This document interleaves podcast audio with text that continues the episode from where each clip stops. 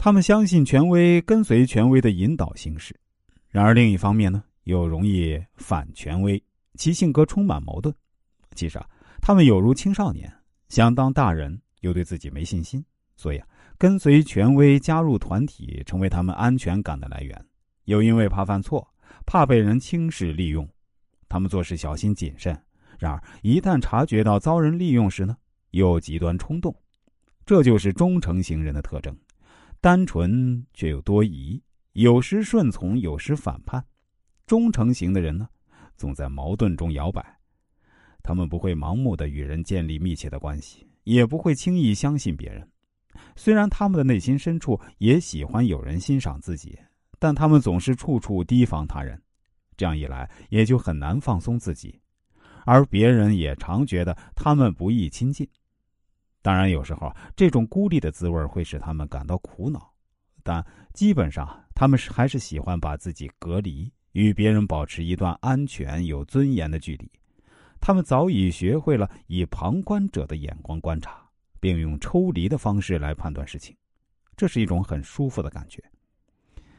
他们是严肃正统的人，他们不喜欢不正经的人，所以，在某些场合，其他人的笑话很容易激怒他们。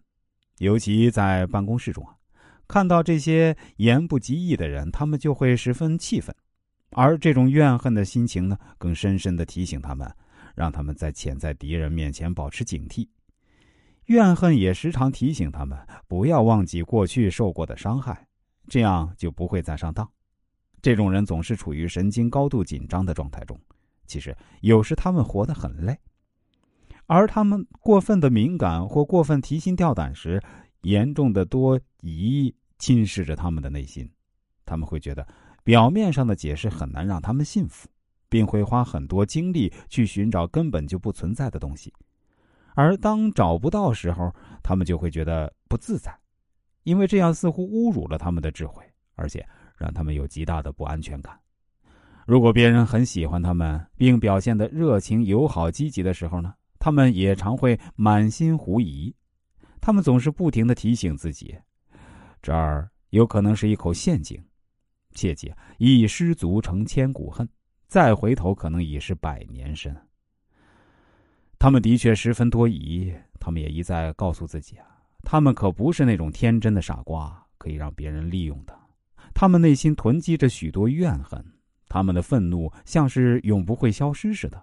甚至觉得这个世界到处都充满着不公平，使他们生活在一种痛苦的嫉妒之中，而他们也认为其他人的运气会比自己好。